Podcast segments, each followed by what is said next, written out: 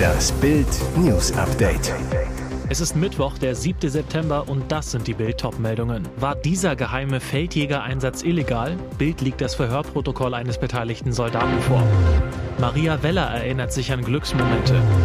Blümchen über ihr spätes Babyglück. Schickte Bundesverteidigungsministerin Christine Lambrecht bewaffnete Feldjäger und MAD-Personal in einen illegalen Einsatz gegen angeblich rechtsextreme Bundeswehrangehörige? Ein beteiligter Bundeswehr-Feldjäger hat jetzt Selbstanzeige erstattet. Bei seinem Verhör Anfang August berichtete er über den Einsatz mit scharfen Waffen und Sturmhauben gegen Zielpersonen, die der militärische Abschirmdienst benannt hatte.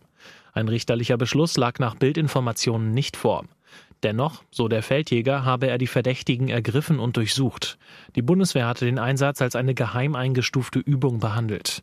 Erst bei Ankunft am Einsatzort in Hannover am 7. März sei den Militärpolizisten deutlich geworden, dass es sich um einen scharfen Einsatz im Inland handele. Nach Bildinformationen waren 40 Feldjäger an der Aktion, die sich gegen insgesamt zehn Zielpersonen richtete, beteiligt. Er verdiente Millionen und hat doch kein Geld für ein Pflegeheim. Das Drama um die an Demenz erkrankte Boxlegende René Weller. Geblieben sind ihm 270 Euro Rente. Warum nur so wenig? Seine Frau Maria, die ihn aufopferungsvoll pflegt, sagt, René hat nie in die Rente eingezahlt. Viele Künstler denken nicht an später. Und sein halbes Vermögen hat er für vermeintliche Freunde ausgegeben. Alle haben ihn abgezockt.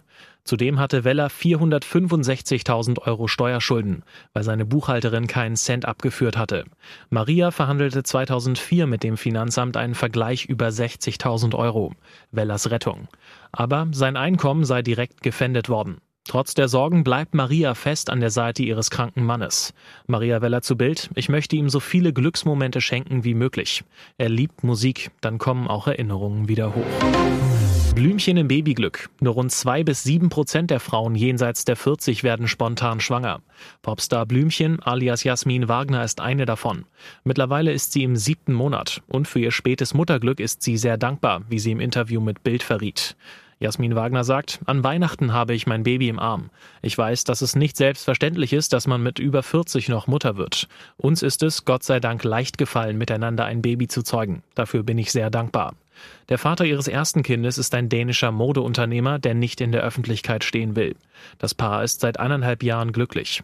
Angst vor der späten Mutterschaft hat sie keine, auch nicht vor schlaflosen Nächten. Wagner zu Bild. Es ist natürlich ein großes Abenteuer, von dem ich nicht weiß, wie mein Weg verlaufen wird, aber ich habe keine Angst vor dem späten Mutterglück. Es ist eben eine sehr menschliche Erfahrung.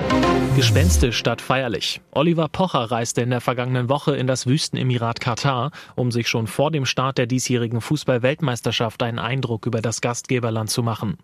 Dort brachte sich der Comedian teils selbst in Gefahr. Er trug eine Regenbogenarmbinde, die in dem islamischen Land verboten ist, und solidarisierte sich mit der LGBTQI-Plus-Community.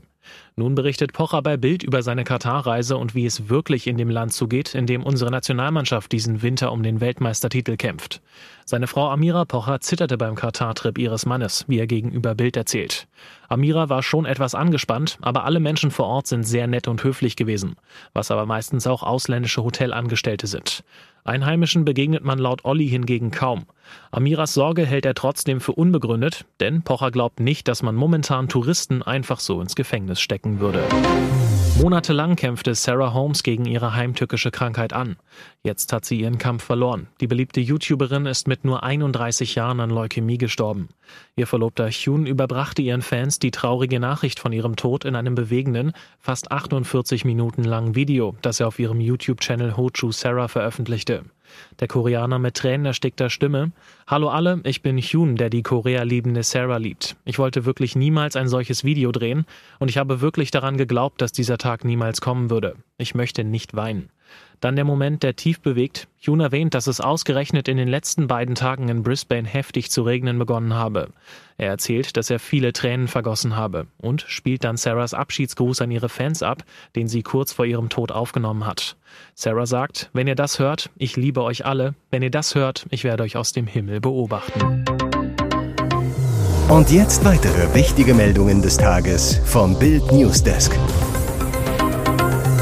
Robert ratlos, mit diesen Pannen sorgte Habeck schon für Aufsehen. Schon wieder eine peinlich Panne von Robert Habeck. Bei Maischberger sorgte er mit Aussagen zu Insolvenzen für Irritationen. Der verheerende Eindruck, Habeck weiß nicht, wann Betriebe in die Insolvenz gehen. Robert ratlos. Hat unser Bundeswirtschaftsminister etwa keine Ahnung von Wirtschaft? Der Maischberger Auftritt von Dienstagabend ist nur der jüngste Ausfall. Robert Habeck fällt immer wieder durch Aussetzer und Ahnungslosigkeit auf. Ein Überblick. Hoch umstritten, Habecks Plan in der größten Energiekrise seit der Ölkrise, Deutschlands letzte Atomkraftwerke abzuschalten, lediglich zwei AKWs als Notreserve vorzuhalten. Wie lange es dauert, im Bedarfsfall die Reaktoren ISA 2 und Neckar-Westheim 2 überhaupt wieder anzufahren, Habeck lapidar, eine Woche oder so. Bereits bei der Gasumlage blamierte sich der Wirtschaftsminister. Seine Anfang August beschlossene Gasumlage drückt Bürgerinnen und Firmen bis zu 34 Milliarden Euro Mehrkosten auf. Auch hochprofitable Unternehmen, die die Umlage gar nicht nötig haben, können abkassieren. Sie ahnte nichts. Böhmermann legt Laura Müller rein. Ob Laura darüber lachen kann? Satiriker Jan Böhmermann nimmt andere gern mal aufs Korn. Davor ist nicht mal Laura Müller im fernen Florida sicher. Die Ehefrau von Schlagersänger Michael Wendler hat sich im Schuldenschlamassel ihres umstrittenen Gatten mit dem Versenden von Videogroßbotschaften ein Nebeneinkommen aufgebaut. Genau das nutzte Böhmermann nun aus, um die Influencerin reinzulegen. Das Prinzip der Großbotschaften funktioniert so. Fans können Laura über die Plattform memo.me den Auftrag für ein Video zukommen lassen. Für satte 250 Euro gibt's dann ein persönliches Video von Laura, in dem sie Geburtstagsgröße oder Worte zu anderen Anlässen in die Kamera spricht. Unwissentlich verkaufte Laura genauso eine Großbotschaft jetzt allerdings an ihn. Jan Böhmermann gab für 250 Euro ein Video bei ihren Auftrag, das als Aufmunterung für seinen Freund und Podcast-Kollegen Olli Schulz bestimmt war.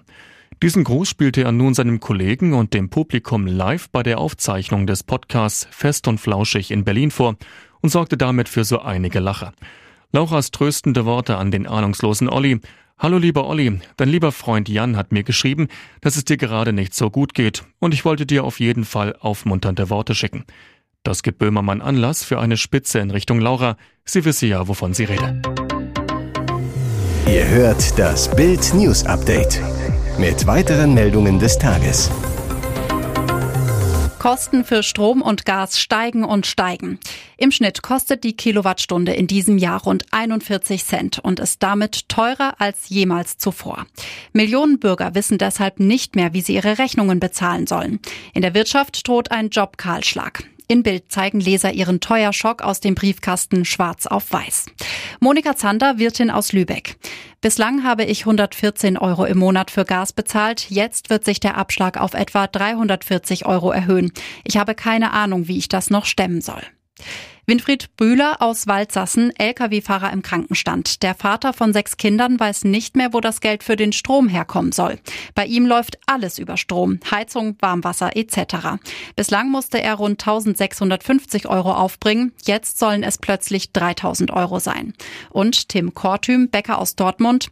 Mein monatlicher Abschlag für Strom lag bislang bei 3000 Euro. Jetzt hat er sich auf 7500 Euro erhöht. Das ist verrückt. Unser Laden läuft zwar gut und es kommt Geld rein, aber es bleibt nichts übrig. Mittlerweile macht man schon gar keinen Urlaub mehr. Thomas Metzmacher, Gastronom aus Frankfurt. Die neuen Preise sind ein absoluter Schock. Obwohl ich Fernwärme habe, werde ich voraussichtlich das Doppelte bezahlen. Das gleiche gilt beim Strom. Bei meinen zwei Gaststätten werden die Kosten um mindestens 100.000 Euro pro Jahr steigen. Ermittlungen gegen Ex-US-Präsident FBI fand Atomdokumente bei Trump-Razzia. Mehr als 11.000 Dokumente stellte das FBI bei einer Razzia am 8. August in der Villa von Ex-Präsident Donald Trump sicher. Jetzt kommt heraus, Trump hatte sogar Akten über das nukleare Waffenarsenal eines ausländischen Staates auf seinem Golfanwesen Mar-a-Lago aufbewahrt. Das berichtet die Washington Post. Einige der Dokumente sollen außerdem Missionen der US-Geheimdienste beschreiben. Um welches Land es sich bei den Atomdokumenten handelt, ist unklar. Das FBI und der Ex-Präsident wollten sich nicht zum Bericht der Washington Post äußern. Fest steht nur, von den 11.000 sichergestellten Dokumenten hatten unzählige nichts in Trumps Luxusanwesen zu suchen. Einige der Papiere sind so geheim, dass nicht einmal hochrangige Mitarbeiter von Präsident Joe Biden einen Blick darauf werfen dürften. Das Justizministerium ermittelt gegen Trump, weil er die Dokumente bei seinem Auszug aus dem Weißen Haus einfach mit nach Mar-a-Lago genommen haben soll. Weitere spannende Nachrichten, Interviews, Live-Schalten und Hintergründe hört ihr mit Bild TV Audio. Unser Fernsehsignal gibt es als Stream zum Hören über TuneIn und die TuneIn-App auf mehr als 200 Plattformen, Smart Speakern und vernetzten Geräten.